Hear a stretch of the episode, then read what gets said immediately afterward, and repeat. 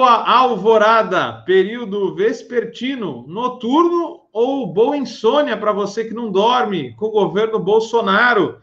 Seja bem-vindo a mais um programa Vozes Livres, programa em parceria entre a Fundação Lauro Campos, Marielle Franco e a Rede Livres de Economia Solidária e Agroecologia.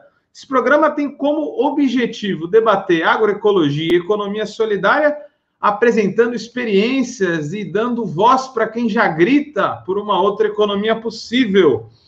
Hoje a gente vai ter uma discussão muito interessante sobre logística solidária. Então, você que está nos assistindo aí, a qualquer horário do dia ou da noite, esse nosso videocast, curta, compartilhe, passe para os seus conhecidos, porque a economia solidária precisa do seu apoio para virar também videocast. E para falar sobre logística solidária, hoje temos duas pessoas interessantíssimas. Uma que faz parte do Livres, que é o João Vinícius, e outra, o Eduardo, que é quase agroecólogo, politiqueiro, ele vai dizer por quê para a gente. Atua no Terra Viva, que é um instituto que também organiza agricultores, a produção de agricultores e ele atua lá pelo Terra Viva na frente de comercialização e articulação. Vou começar com ele primeiro. Edu, bom vê-lo, bem-vindo.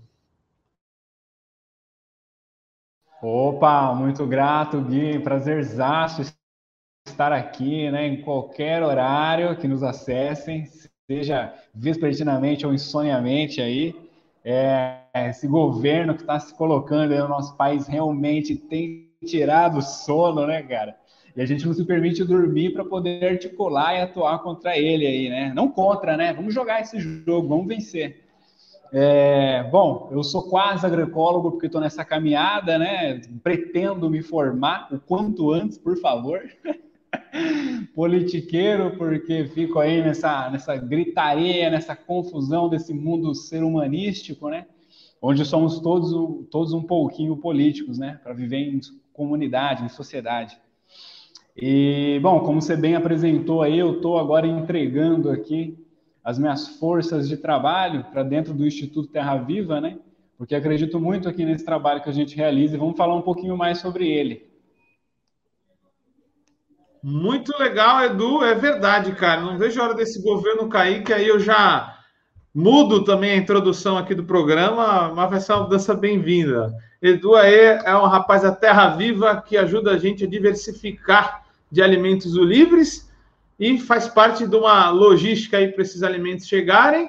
Só que tem outro lado também aqui, o lado que distribui pela cidade os alimentos, que tem a ver com esse rapaz aí, João Vinícius, um dos maiores pedalantes aí do Livres, João Vinícius, que é ecobiker do Livres Baixada Santista. Pá, tudo bom? Prazer, eu sou o João Vinícius, ou o João Aranha.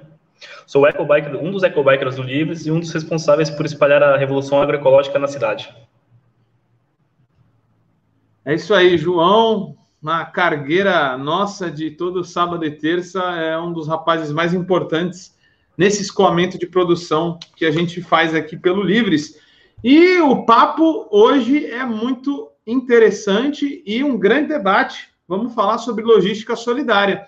Vocês sabem que as gigantes do capitalismo mundial, Amazon, Uber, Rappi, e também menores, como a Rappi e a James, como acabo de falar, são empresas que não atuam exatamente na produção, mas sim em algum ponto da cadeia, muitas vezes na logística, de forma a tensionar os dois lados da cadeia, a vender ao preço que quiser para os consumidores e também tensionando os produtores de bens e serviços. Essas empresas de tecnologia, na verdade, são grandes atravessadores que se aproveitam de legislações flexíveis e de um cenário de desemprego pelo mundo inteiro.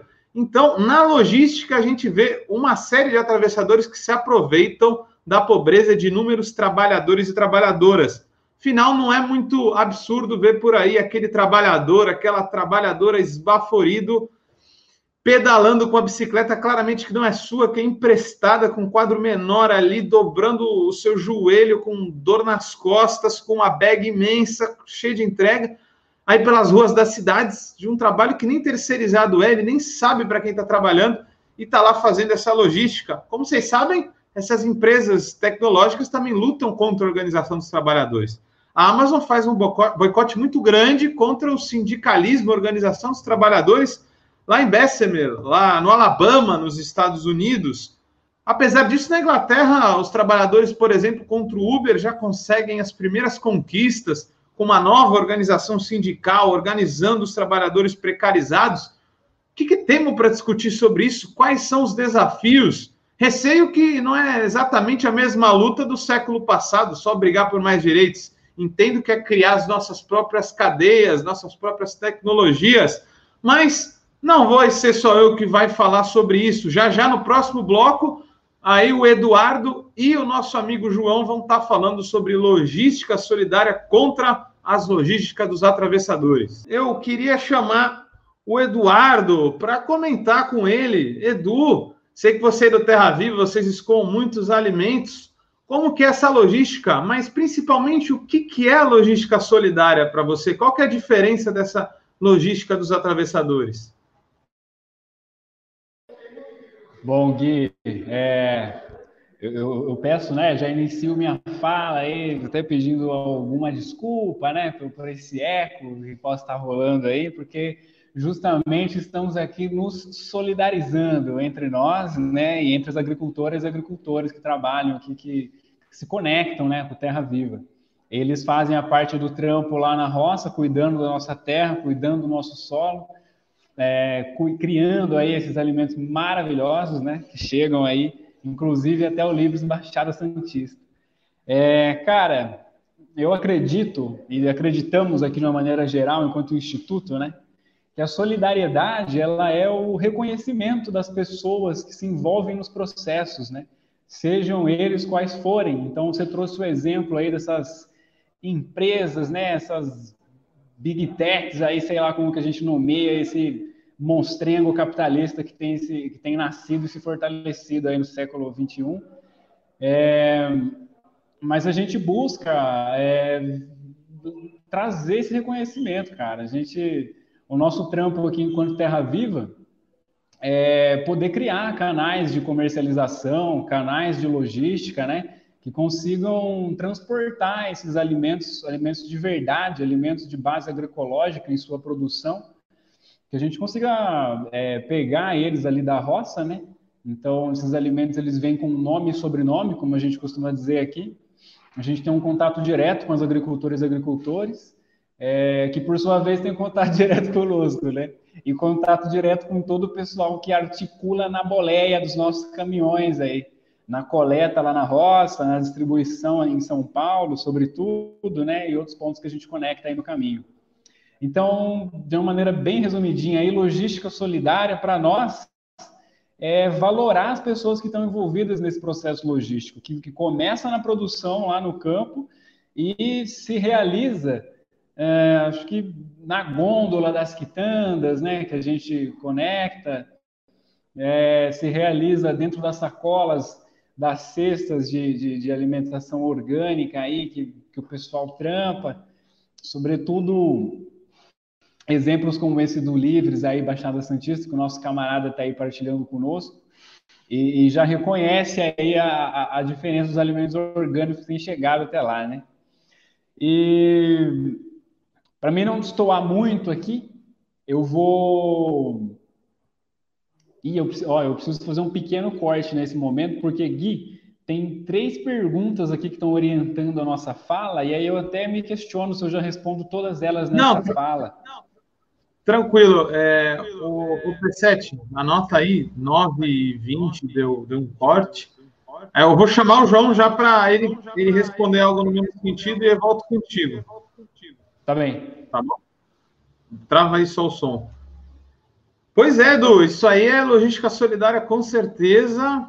É um pouco do que acontece antes de chegar outra logística solidária dentro das cidades, né? De, de Santos, por exemplo, e da Baixada Santista, que a gente faz em boa parte com as bicicletas. E nesse sentido aí que eu queria chamar o João. João, logística solidária de ecobikers, como é que é?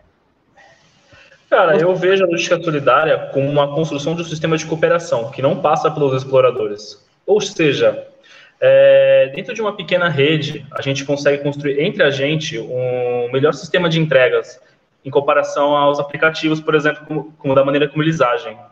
Que é, não é de uma forma inteligente, é uma forma que você consegue colocar o trabalhador contra o trabalhador em busca de um resultado mais efetivo. E com a logística, o que eu vejo da logística solidária é que ela consegue ser superior a isso porque conseguimos colocar os outros ecobikes são trabalhadores para trabalhar em prol de um para em prol de, da construção mesmo da rede solidária. Ou seja, a gente consegue melhores resultados em menos, em menos tempo do que conseguiria com o aplicativo. Ô, João, então você está dizendo que na logística solidária dá para ter custos mais baixos, inclusive ser competitivo, porque esses aplicativos, eles que a gente citou no começo, Uber, Rappi, que inclusive tem a ver com os grandes supermercados, eles trabalham com essa ideia de menor custo, né? O consumidor compra ali, ele não pensa que tem um trabalhador explorado e que o trabalho dele pode ser uberizado, né? A logística solidária tem essas vantagens também, ou João? Você entende que pode superar a logística dos atravessadores? Entendo que sim. É, principalmente a última questão que você colocou, que foi a questão de você não ver qual o trabalho, o trabalho do, do biker ou do motobiker que está lá na rua, pelos aplicativos atravessadores, numa logística solidária, você consegue ver, você não está na invisibilidade do trabalho do, do biker, você consegue ver, você consegue, inclusive, com isso, sem alguém atravessando o seu serviço, o seu trabalho, você consegue ter uma melhor remuneração, é, você consegue ter uma melhor remuneração comparado a eles. Legal, João. Então, é, é isso aqui no modelo que a gente tenta fazer, né? É entregar uma logística boa e que a gente organizando as rotas, vendo né, os espaços da cidade que a gente tem para entregar, a gente consegue, inclusive, ser mais eficiente. Isso, isso aí eu também concordo. Acho que é, os aplicativos, essa ideia de livre mercado, às vezes deixa as coisas, inclusive, mais caras, né? Um, um, um entregador, às vezes, entrega num lado da cidade e depois você entrega do outro lado. Se essa logística for organizada, dá para ser menos custosa. E é nisso que eu queria chamar o Edu de novo, né, Edu? O Edu que trabalha, é, não deixa de ser na mesma, na mesma cadeia aí de entrega de alimentos. É, é, eu queria saber aqui com o Edu o que, que ele acha dessas relações justas e solidárias. Elas também ajudam a ser competitivas? Quais são os benefícios e a, qual o papel da solidariedade nessas entregas? De fato, também pode nos deixar aí um modelo interessante para competir com esses grandes atravessadores, Edu? Olha, Gui, eu vou beber um pouco né, dessa explicação que você trouxe aí do, do, que é solidariedade, desse reconhecimento humano que falta né, nessas empresas aí que você citou. Vou beber um pouco da fala do João aí, falando dessa questão do reconhecimento né, dos trabalhadores, das pessoas que se envolvem nesse processo todo. E é isso, a gente não consegue escapar hoje, né, nesse, nesse país, nesse mundo, nesse sistema que a gente vive, dessa questão do que a gente chama de competição, né, que na verdade é uma disputa é, por, por existir dentro de um sistema neoliberal de mercado, né, que se autorregula. Então, essa competição, ela não é uma competição é, só do dinheiro pelo dinheiro, é uma competição entre as pessoas, justamente. Então, o que a gente faz, é, o que a gente reconhece enquanto esse processo de logística solidária, é então trazer esse reconhecimento. E aí a gente é, corta esse, esse processo de espoliação, de, de, é, de, de, se aproveitar um do outro, né? Essa, essa coisa competitiva feia que existe hoje em dia, né? A gente busca é, falar mais de cooperativismo, de associativismo, né, de pessoas trabalhando em conjunto, em prol de um, de um mesmo objetivo comum. Então, isso, isso vai se traduzir dentro desse processo neoliberal e mercadológico que a gente tem, uh, tornando-nos mais competitivos financeiramente, à medida que a gente consegue conectar mais parceiros que pensam como a gente, né? Que também não querem explorar aqui, que também não querem explorar lá, que querem realmente construir uma coisa em comunhão. Então, nesse processo de logística que envolve o transporte dos alimentos daqui para outro canto, a gente vai conectando aí com diversos projetos que, por sua vez, vão assim dizimando, né, diminuindo, diluindo assim esse custo financeiro do que seriam os transportes. Acho que é nesse, nesse ponto que financeiramente a gente se pega e acaba reconhecendo, valorando mais e melhor o trabalho das pessoas envolvidas. Né? Interessante, Edu. Eu acho que assim é, é, ruim também usar termos mercadológicos, né? Como eles usam, mas de fato acho que você chama a atenção para uma coisa interessante, que é achar mais pessoas como a gente, e essas pessoas juntas conseguem trazer aí um, uma relação de custo menor, porque tem mais gente para fornecer, né? Isso ajuda muito a logística. Isso não deixa de ser um pouco o que o Livres faz, né? Porque a gente mapeia a demanda das pessoas, o que elas querem comer, e aí a gente é, planeja com o agricultor a sua própria roça, e isso é, deixa mais barato porque o agricultor não precisa botar o preço do risco ali no alimento, né? Isso também serve, você vê, para logística. Como que vocês iniciaram o trabalho aí? A gente faz a logística, o João vai dizer um pouquinho depois pela cidade, mas a logística aí nas rodovias ela não é mole não, né? Porque a gasolina ela é muito cara, tem pedágio para todo lado. Como, como vocês montaram quebra-cabeça? Conta para a gente um pouco aí do dia a dia nesse ponto logístico do trabalho, Du. Maravilha. É, cara, realmente assim é um quebra-cabeça e é um quebra-cabeça diário, né, cara? Quebra-cabeça diário. É... Vou de novo bebericar um pouco do que você traz, né? Da gente ter essas relações diferenciadas assim com a roça, né? Com os agricultores e agricultores. Isso colabora muito, porque a gente consegue é, consegue ter esses alimentos, né, para partir desse processo de comercialização, com um valor agregado muito melhor para eles, né? E, e, justamente porque a gente não consegue diluir essa coisa do custo de transporte. Quando a gente pensa em grandes redes mercadológicas, como em algum momento no início da nossa prosa aí se trouxe, né?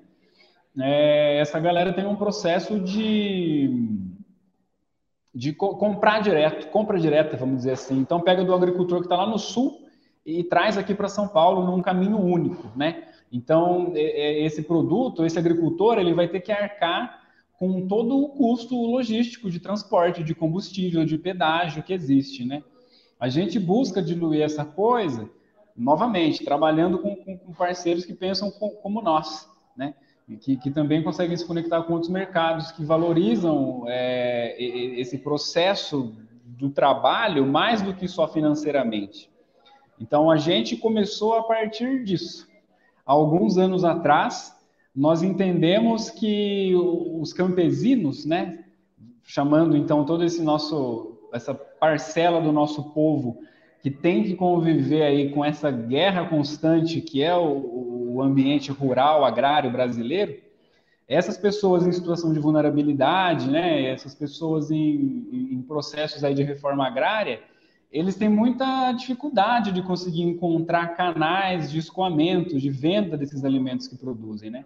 E a gente detectou isso. Se a gente quisesse, nós entendemos que para fortalecer uma transição agroecológica, para fortalecer um país mais equalitário, mais honesto, para fortalecer um processo de reforma agrária, onde todas as, todas as pessoas interessadas e dispostas a trabalhar na terra vão conseguir, a gente tinha que descolar esses canais, cara, para conseguir minimamente suportar, né, dar, dar algum tipo de suporte para essas vidas e para essas condições de trabalho que estão lá.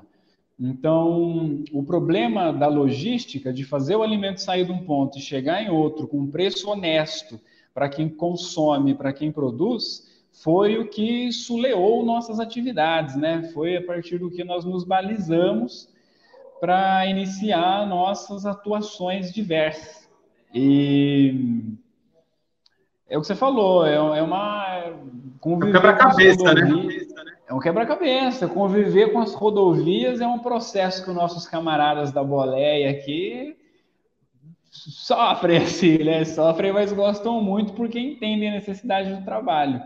E a gente consegue ir se livrando um pouco desses custos é, fazendo de, mais de uma parada, né? Então, nós não trabalhamos com essa coisa de compra e venda direta, assim, no sentido de tiro de um único lugar e levo para um, um outro único lugar a gente vai descarregando um pouquinho de alimento aqui, um pouquinho de alimento ali, né? Muito, nós nos esforçamos para criar novos modelos de articulação logístico que envolvam a gente também enquanto, enquanto faz a distribuição, também faz uma coleta em outros pontos, em outros parceiros, né? Então, tudo isso financeiramente vai dando uma aliviada, assim, nos nossos custos de transporte, sabe? É uma lógica mais ou menos assim. Muito interessante, Edu. Acho que é, essa, esse dilema, essa quebra-cabeça das rodovias, dialoga muito com o que a gente passa aqui nas cidades, né? Que agora que eu vou chamar o João para comentar, né? O, o, João é ecobiker do Livres e ele pode falar muito bem aí de como que a gente faz para conseguir competir aí não é com as enormes empresas de logística que, que são os, os intermediários, os atravessadores aí. A Benassi, por exemplo, é uma delas que, se você olhar por aí, é ela que fornece as prateleiras dos supermercados, né? Então tem uma grande rede de logística. Aqui na cidade a gente tem que combater a tal Uber Eats, da Rap, da James, que tem coligação forte com Carrefour, com Extra. Então, quando a gente compra por elas, a gente fortalece essas cadeias. João, como é que é o dia a dia? Como que é o início do, como foi teu início do trabalho e como foi conseguir aí montar um modelo que, que conseguisse competir com essa galera aí que quer botar a faca na nossa garganta aí? Então, é, eu começo trabalhando com a bicicleta pela Uber Eats. Ou seja, fui um, um biker de Uber Eats, biker Uber Eats. E foi passando o tempo, fui trabalhando assim, até que recebi o convite, né, para pedalar pelo Livres, para poder fazer parte, né, dessa rede. E pensando a partir disso, qual que era a grande diferença do Livres quanto a Uber? É que não há competição, ou seja, a fala do Edu é essencial, é muito importante, que é não pode existir competição. Todos nós devemos alcançar um objetivo só, que no caso seria para nós bikers seria conseguir entregar um melhor serviço de forma mais honesta, mais justa e em menor tempo, ou seja, sem que haja alguma avaria do, da, dos alimentos. Ou seja, com isso nós pensamos num sistema de traçamento de rotas que facilitaria o nosso trabalho e que deixava as coisas de forma que seria uma contradição ao que o Uber Eats passa, porque, ou seja, você não tem uma rota, você é simplesmente jogado para trabalhar em qualquer lugar, ou seja, o aplicativo ele não é parcial com o trabalhador, entende? E a partir dessa ideia que nós tivemos sobre a Uber Eats, sobre como funciona o sistema dela, nós pensamos em fazer ao contrário, só que dessa vez de forma solidária. Certo, João. Então me diz alguns componentes aí, por exemplo, que tu acha que, que deram certo. É, na questão da entrega, os aplicativos eles pagam muito pouco, né?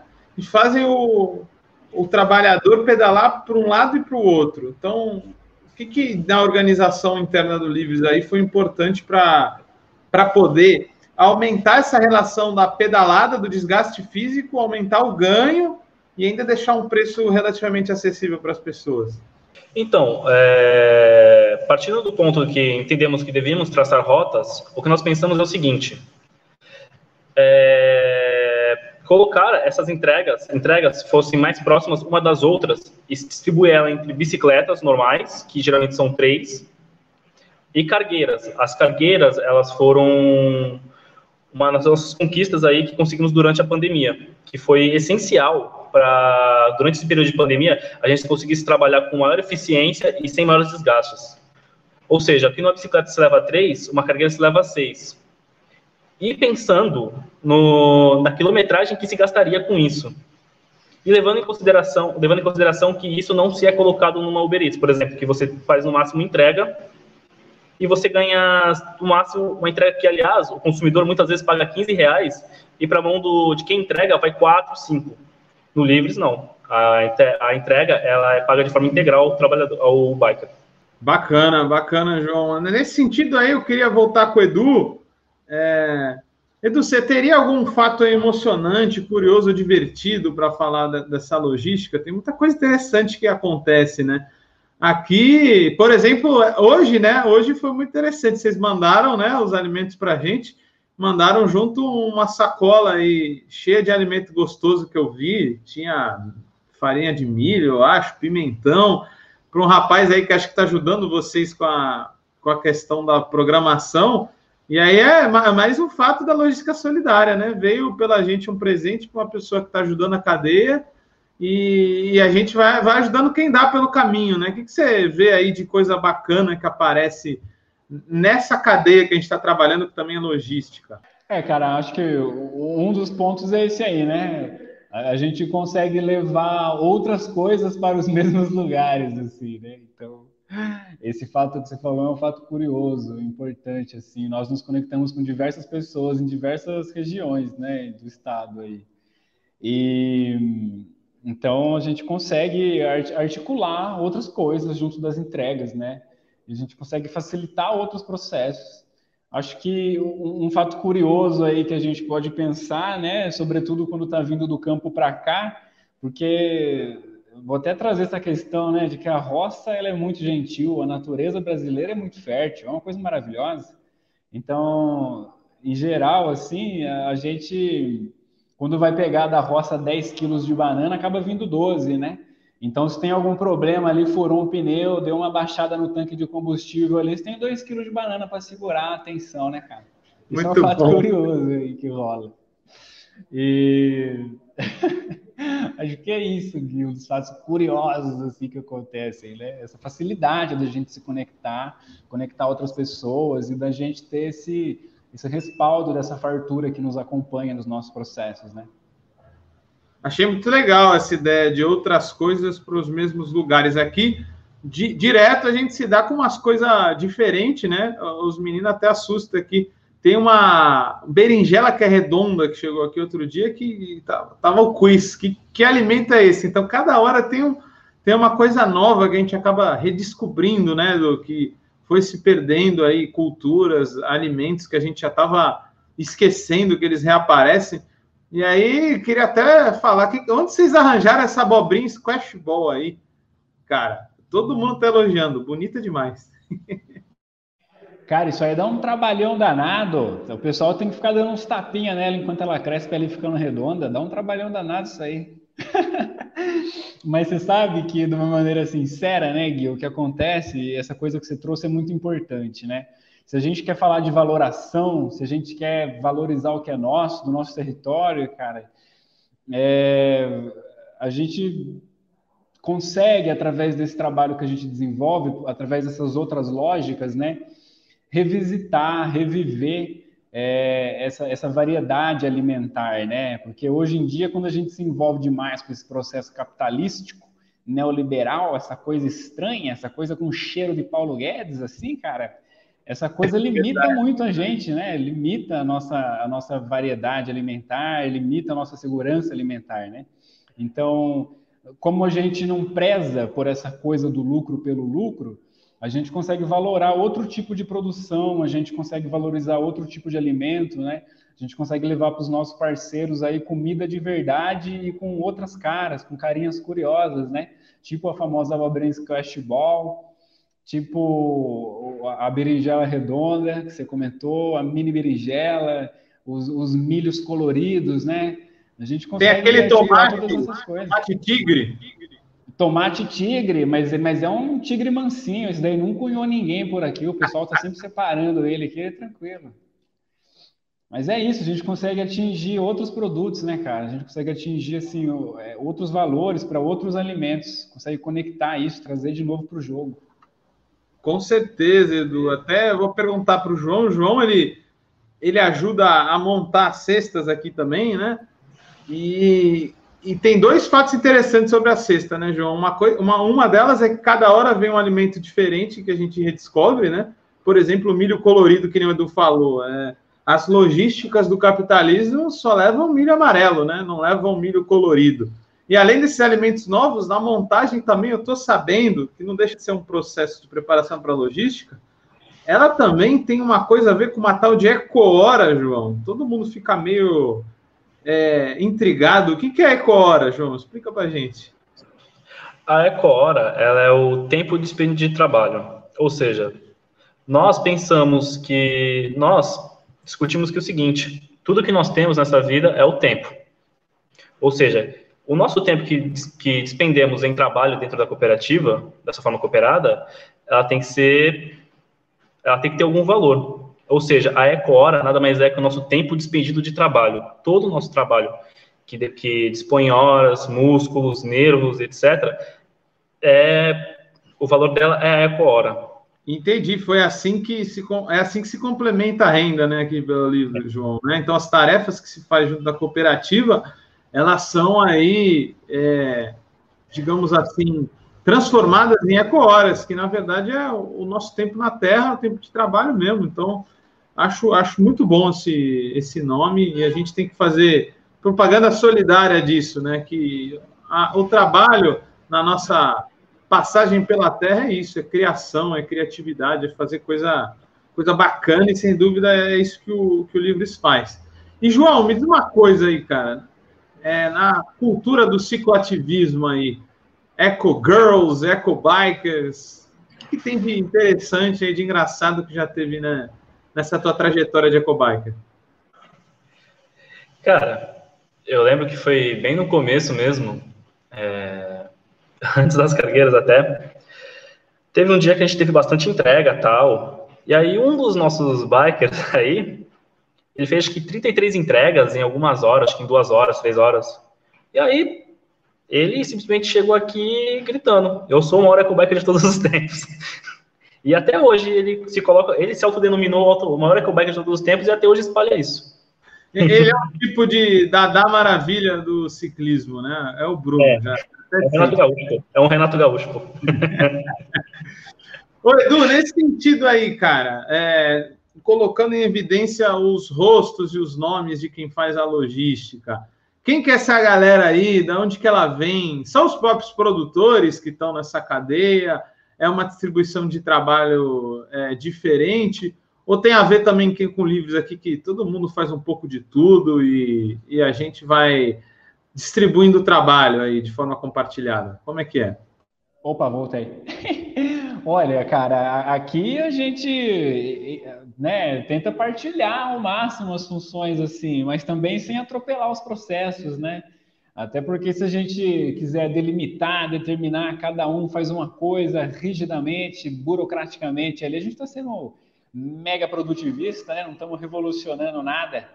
Mas é, nós temos aí o, o, nosso processo, ele envolve aí o famoso André Rodrigues. Um grande abraço para o André Rodrigues, o nosso maravilhoso camaradinha que acorda bem de manhãzinha aí, pega o caminhão, passa lote por lote dos assentamentos aqui que a gente conecta. O Edu, Edu. Pra... Uhum.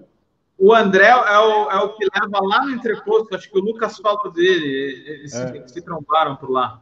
É isso? é isso? Cara, você sabe que a gente tem um fenômeno aqui que eu poderia ter até citado ele enquanto fato engraçado, né? Nós temos dois camaradas. A gente tem o, tem o André Rodrigues, que é o cara que faz a coleta pra gente de manhã, e temos o André Rodrigues, que é o cara que entrega nos entrepostos e pontos comerciais pra gente aí. Então, nós temos dois André Rodrigues, cara. Se a gente procurasse a dedo, não achava. Mas a gente tem também agricultoras e agricultores que se conectam conosco nesse processo logístico, né?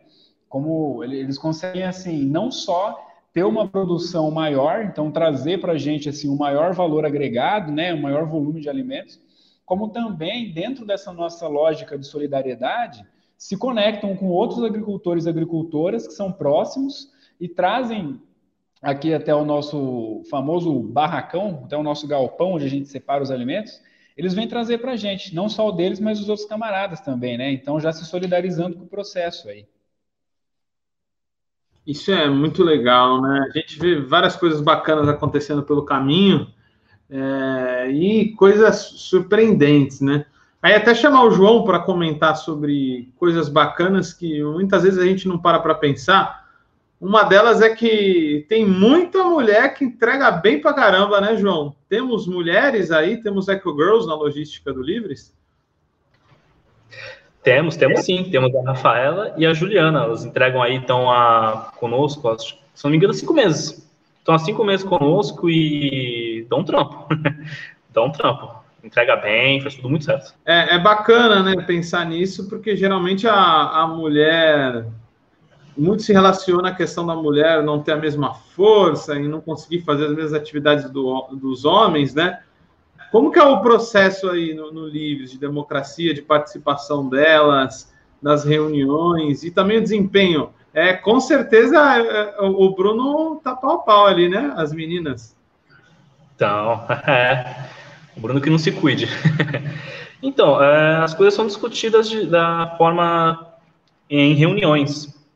A gente se reúne uma vez por semana, discute o que foi, o que aconteceu dentro do livro, o que aconteceu no livro, as, sobre as entregas, o que tem para melhorar, o que foi bom, o que pode continuar. E aos poucos elas foram se integrando com isso e hoje em dia até elas cobram a gente sobre isso também, né? Elas também estão muito afim de que o Livres cresça, que os bikers melhorem e tal, tenham um melhor desempenho, e elas estão aí cobrando a gente e tal, e na disputa para se tornar as maiores ecobikes de todos os tempos. Bacana, o, João. É, ainda nesse sentido aí da, das entregas e da logística, tu saberia dizer as regiões que o Livres consegue abranger de bicicleta, ou mesmo sem a bicicleta, de moto, né? Que, que a gente tem esse modelo também. Qual o volume? Quantos quilômetros a gente percorre? Quanto o volume de cestas? Como é possível ter um modelo que organiza esse trabalhador precarizado, essa trabalhadora precarizada, né, que é o que está nas entregas dos aplicativos. É possível organizar essa galera para entregar para muita gente? O Livre já, já faz um, um, trabalho grande dentro do que ele consegue? Fala um pouco para a gente. Sim, sim. É... Respeito de quilometragem, é, algum tempo atrás, no ano passado, nós conseguimos colocar que, se não me engano, uma cargueira por dia ela faz quase 40 quilômetros. E se comparado aos aplicativos, a outra coisa que a gente fez foi comparado com quanto um aplicativo paga. O aplicativo paga 0,76. Comparado aos aplicativos, a gente estava ganhando três vezes mais do que ganharia se a gente fizesse aquela quilometragem nos aplicativos. E comparado às entregas, a disparidade ficou ainda maior o quanto entrega a gente faz no dia e quantas entregas a gente faria no aplicativo. A disparidade ficou bem, ficou bem maior. E a respeito da. A gente consegue. A, alcança inúmeros. A Baixada Santista quase que inteira. Praia Grande, São Vicente, Santos. E a, a bicicleta, ela fica das partes das regiões mais próximas do Livros, que é o Canal 1, a Vila Belmiro, até mais ou menos a Aparecida ali, que é o Canal 5.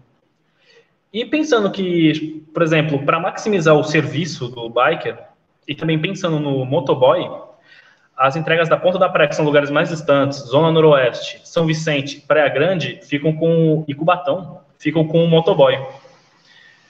E comparado com o que ele ganharia em aplicativos atravessadores e com o Livres, ele ganha muito mais por entrega fazendo esses locais. E num grande conjunto, não se tem nem comparação de quanto ele se ganha com, comparado a um aplicativo. Até porque o aplicativo ele também não tem essa noção. Quando é com bicicleta, ele faz é, distâncias relativamente próximas, mas são bem distantes. Com a moto, é imensurável, como aconteceu já de motoboy pegar a entrega no canal 6 e ir para São Vicente. Eu não, não vou lembrar de cabeça quantos quilômetros isso dá, mas é uma distância muito, muito grande para se fazer. E no final da entrega foi pago, acho que 6 e alguma coisa, ou seja, é, a, a, além da longa distância que ele teve que fazer, não foi pensado o quanto ele gastaria com gasolina, com óleo, e até o esforço que ele fez de ir até lá, buscar um alimento no, num lugar longe, para levar até outro. Ou seja, em comparação a isso, a, da maneira que nós nos organizamos dentro do Livres, não existe um, nenhum nível de comparação com, a, com os aplicativos atravessadores. Estamos realmente bem à frente. Muito maneiro, João. Eu lembro que a gente fez um dado aí, estávamos chegando já com as todos os pés juntos e as panturrilhas juntos, aí estávamos chegando a 300 quilômetros por semana, né? É um isso, isso. muito bacana. E aí, nesse sentido de abranger várias regiões, eu queria perguntar para o Edu, que regiões vocês chegam, Edu?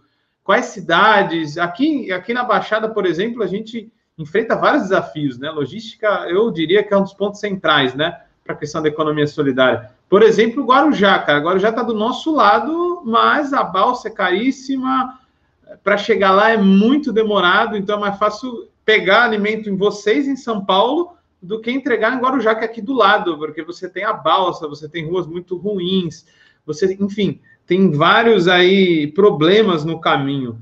Quais desses vocês enfrentam aí? Quais lugares vocês chegam? Tem algum deles que é mais difícil, outros não? Como é que é? Fala aí pra gente. Cara, eu acho que nessa fala aí você traz muitas coisas, Gui, muitas coisas que, que são importantes. é, a gente, essa dificuldade né, no acesso, ela existe, assim, e a gente tem que lidar com ela. E quando a gente olha o nosso trabalho, cara, e a gente enxerga que a gente trabalha com o campesinato, né? com essa base produtiva alimentar que existe no nosso país, que é sempre relegada, que é sempre colocada por baixo de tudo. Você imagina a condição das estradas, meu amigo, para chegar em cada lote. Você imagina a condição das estradas de terra nesse, nesse interior aqui de, de, de São, de, de Brasil, e estamos falando de São Paulo, que é um dos estados mais economicamente avançados, né? O, o auge do capitalismo brasileiro está aqui. E, cara, é isso, a gente enfrenta essa dificuldade. Essa é a primeira dificuldade que a gente enfrenta: fazer o nosso caminhão é, não atolar, passar por cima de barro, passar em barranco e conseguir chegar nos lugares, né? Porque o nosso estado brasileiro, ele sempre prioriza as piores áreas, as mais distantes de rodovias, mais distantes de, de ruas asfaltadas para colocar o nosso povo na terra, né? Com esses projetinhos aí meia boca de reforma agrária que fizeram até hoje. É, e, mas nesse sentido, quando a gente consegue, e a gente consegue com sucesso, graças a toda essa rede solidária que existe, vencer esse primeiro desafio, um segundo desafio é enfrentar, então, esse caminho de asfalto que se constrói, né? Daqui até os outros pontos. O trânsito, é, toda essa, essa grande gama de dificuldades que existe, né? Mas a gente se fortalece, cara, entendendo assim a importância do nosso trabalho, né? Então a gente não só hoje nós conectamos sobretudo é, esse interior aqui, essa região sorocabana com São Paulo e, e a Grande São Paulo, né? A famosa Grande São Paulo aí, para poder passar esses alimentos mas a gente está sempre em construção, em fortalecimento e agora ainda mais, né? Nesse momento de pandemia que só se intensifica, né? Não, não se alivia, infelizmente, para o nosso povo.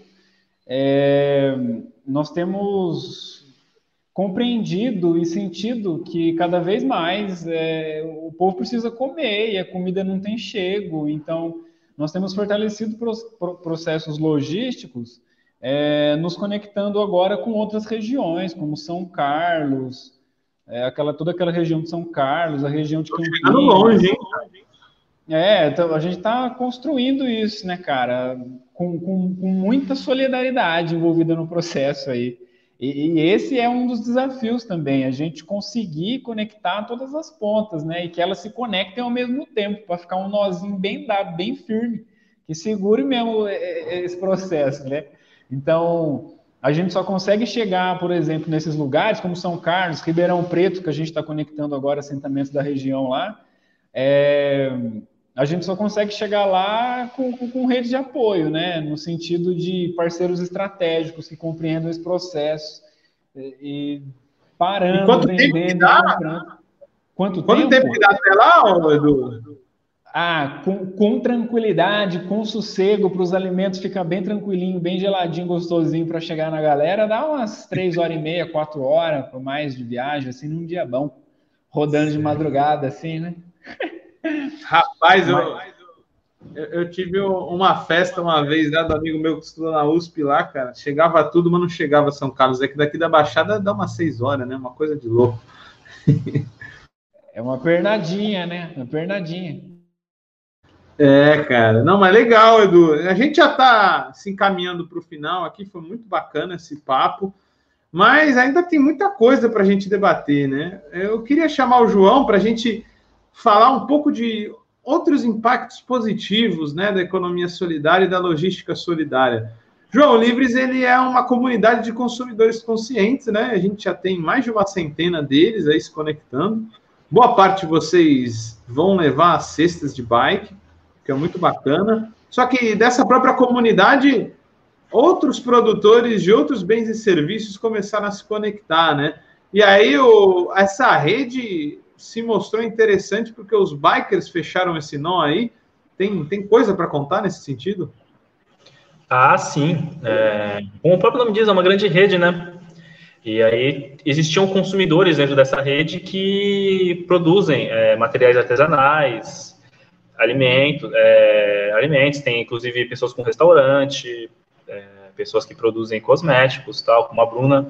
E aí aconteceu, né? Durante a pandemia teve todo esse problema, né? As pessoas não podiam sair de casa, as pessoas tinham dificuldade mesmo para retirar esses produtos. E aí é, foi, a, foi, foi, o casamento, né?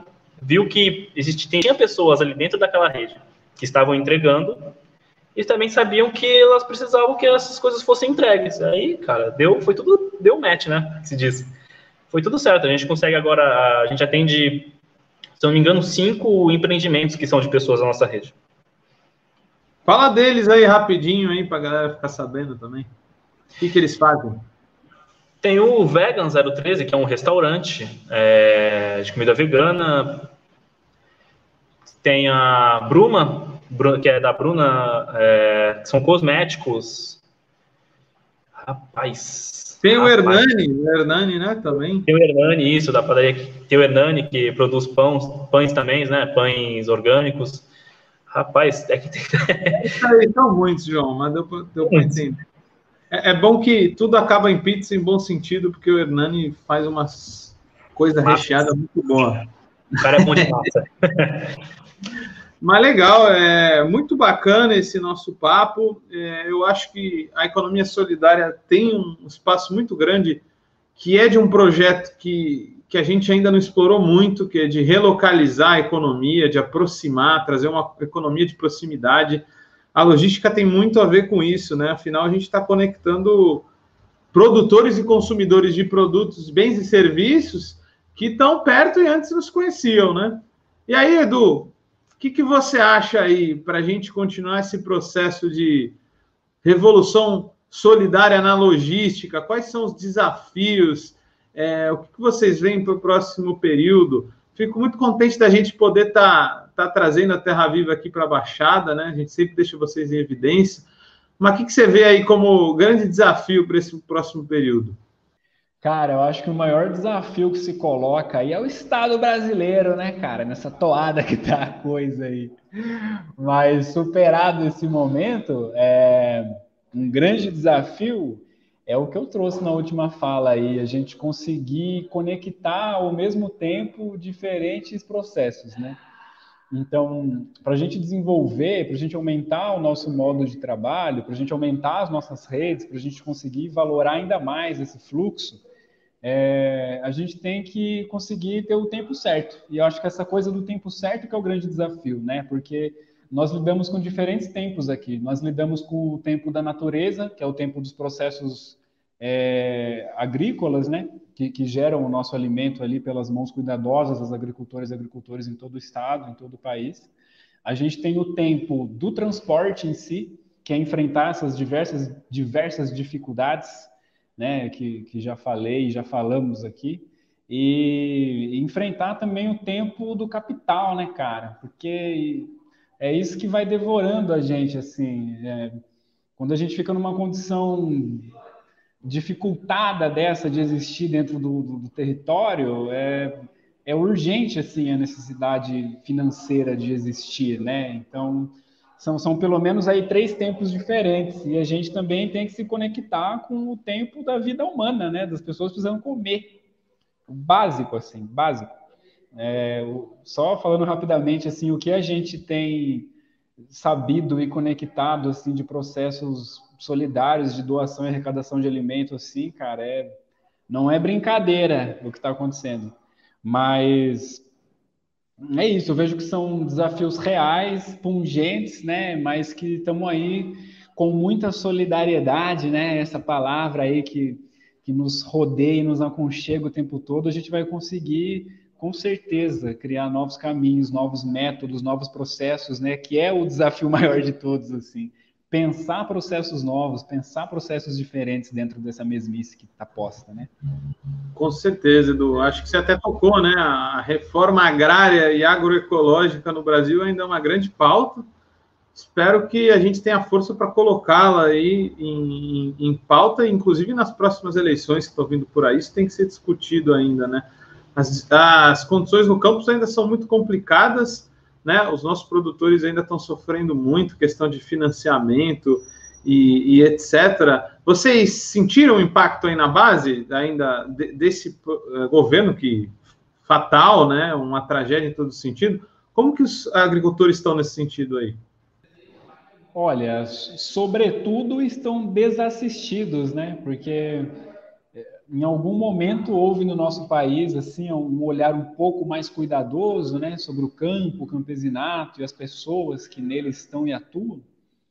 É, e nós tínhamos aí os processos de assistência técnica rural, né, é, promovidos aí pelo Estado, né, enquanto enquanto Estado mesmo de pedacinho do país aí, falando do Estado de São Paulo, né, através da figura do ITESP, por exemplo. E e pelo Estado brasileiro como um todo, né, através da, das figuras aí de órgãos como o INCRA, por exemplo, né. E, e nesse momento que a gente está vivendo, cara, o INCRA foi cooptado, né, por, por, esse bando de latifundiário baderneiro aí, e o ITESP está sendo desmontado, né, junto com outras iniciativas de apoio ao campesinato e, e aos pequenos e, e aos agricultores e agricultoras familiares aí. Então, nesse momento pandêmico, assim, eu acho que esse foi o, um dos golpes mais doídos, assim, para esse, para esse espaço que a gente conecta, né? E um, um, uma outra sofrência que rola é essa coisa de gente precisando comer e a comida não chegar, né? Porque tudo aumenta de preço e essa insegurança no Estado brasileiro acaba gerando aí esse vórtice de aumento de tudo e desvaloração de tudo também ao mesmo tempo como é que a gente vai fazer as coisas acontecer, né? Então, os desafios pandêmicos assim são sobretudo esses e, e, uma coisa muito gritante também são as relações humanas, né, cara? Quando a gente quer falar de uma revolução agroecológica, quando a gente quer pensar em valorar mais essa solidariedade humana, como é que a gente vai fazer a prática desse processo se a gente não consegue se conectar, né? Mulher a mulher, homem a homem, humano a humano, assim, como que a gente constrói essas relações? Então é isso, é, faz parte desse novo momento, desses novos desafios, enfrentar essa realidade também. Com certeza, Edu. Agradeço. Vou chamar o João aí para fazer uma última fala ainda nesse teu sentido aí, nesse, nesse sentido que a gente estava discutindo. João, quais os principais desafios que você vê aí para o próximo período da logística solidária do Livres e o que, que a gente tem pela frente para conseguir vencer? Cara, eu gostaria de começar é, falando sobre a fala do Edu. Achei realmente excepcional e também comentar sobre o trabalho da Terra Livre. É realmente, cara, é, a função de tu reorganizar os trabalhadores para reorganizar os trabalhadores é essencial. Eu acho que esse vai ser o próximo grande desafio do Livres, que enquanto o crescimento a ideia é que sempre que ela cresça, a gente consiga trazer também mais trabalhadores, organizá-los, dar formação a eles, que eu acho que inclusive é o que falta muitas vezes. É, durante essa. É, que, é, a formação é uma coisa essencial, cara. Tu vê que hoje, nessa lógica neoliberal, né, Paulo Guedes, João Amoedo, meio sapatênis, não se tem formação, tu não, tu não cria o um trabalhador, tu cria um trabalhador só para ser um cara obediente, um cara que vai entrar numa Uber Eats, não vai entender o que está acontecendo numa Uber Eats, vai ganhar pouco, mas tu vai implantar na cabeça dele que ele é um empreendedor, que ele é um quase que um burguês, mas ele não é, ele é um trabalhador que está sendo explorado, e é isso que essa lógica cria. E eu acho que, bicho, o grande problema, o grande desafio para nós, para o futuro, é que cada vez mais a gente consiga criar a consciência do trabalhador de que, que ele é, de quem ele é que ele não tem que ser explorado, que ele não tem que ficar se submetendo a este tipo de serviço de forma explorativa sobre ele, de forma exploradora com ele. Muito bom, João. É isso aí, nosso galo da baixada da economia solidária. Acho que também um grande desafio é criar ferramentas tecnológicas de tecnologia solidária que nos ajudem na logística, né? Muitas vezes muita gente ainda fala não desenvolver as forças produtivas. Que forças produtivas né? A tecnologia não é neutra. E pegar só o aplicativo do Uber e, e expropriar ele trazer para cá não vai funcionar porque o Uber o aplicativo do Uber serve para uma lógica que não é a nossa. Então desenvolver essas tecnologias de uma tecnologia que não é neutra mas sim solidária vai ser essencial para a gente poder conectar todo mundo, levar abobrinha para geral, couve manteiga, jogar no peito do tio, da tia, de todo mundo e trazer saúde para todos. Então, queria chamar o Edu aí para fazer uma última fala, mandar sua última mensagem. Queria agradecer sua participação é, e queria já deixar o convite para quando quiser colar aí, colar junto, que a gente vai bater muito papo ainda no Vozes Livres. Maravilha, Gui, de maneira encaminhativa, né? E tentando conter um pouco esse meu vórtice de palavras aí, eu fico muito feliz, enquanto Eduardo, né, por essa experiência aqui de estar colando aí com pessoas tão maravilhosas que se propõem aí a fazer diferente as coisas que são demasiado iguais, né, cara? E enquanto instituto também, eu deixo um fortíssimo abraço e um enorme agradecimento à nossa parceria, que, que tem funcionado muito bem. E, cara, é, é fantástico, assim, tá, tá nas entranhas dessa instituição que consegue conectar processos tão verdadeiros, né? Através de muitos caminhos aí, é, a gente conecta pessoas a pessoas. Então, é muito bom estar tá aqui, né? Mesmo através da tela, assim, é, olhando você nos olhos, olhando o João nos olhos aí, ouvindo um pouquinho mais da voz de cada um de vocês, né? E entendendo, dando nome às pessoas que fazem essas transformações, né, cara? Então, acho que esse recado de um abraço e de, de um até logo é, é, esse que fica, assim, uma gratidão e uma certeza de que nesse caminho solidário a gente consegue revolucionar, né? Entendendo revolução como criar o novo, pensar diferente. Com certeza, Edu, muita verdade aí, muita boa vibe nessa tua fala. Agradeço por ter participado aqui com a gente, ter trazido sua experiência, muito especial, sem dúvida. Mas vai ter outros momentos, com certeza. Foi rápido e intenso. João, o que, que você tem para falar para a gente aí? A revolução só se chega pedalando? Manda um, uma mensagem para o pessoal. Ah, gostaria primeiramente de agradecer, né, por estar aí, podendo trocar essa ideia, conhecer o Edu, monstro da logística, né? da logística solidária. E falar, cara, é... a revolução ela tem que chegar de um jeito, né? E que seja pedalando. Se nós hoje, se nós hoje ecobikers podemos espalhar a revolução agroecológica pela bicicleta pela cidade de Santos, espero que mais à frente a, gente, a revolução de bicicleta para outros lugares também, não só em Santos. Agradeço a todos. Muito bacana, né? Uma revolução barata com a força do corpo, com a energia desses alimentos que o Livres distribui. Sem dúvida, ela vai chegar em vários lugares. Então, pessoal, agradeço muitíssimo a todas e a todos que nos escutaram, que nos apoiaram, que estão nos compartilhando nesse momento. Nos divulguem e fiquem aí no aguardo do próximo Vozes Livres, no mesmo eco horário de sempre, no mesmo eco canal, estaremos lá. Muito obrigado, pessoal. Até a próxima.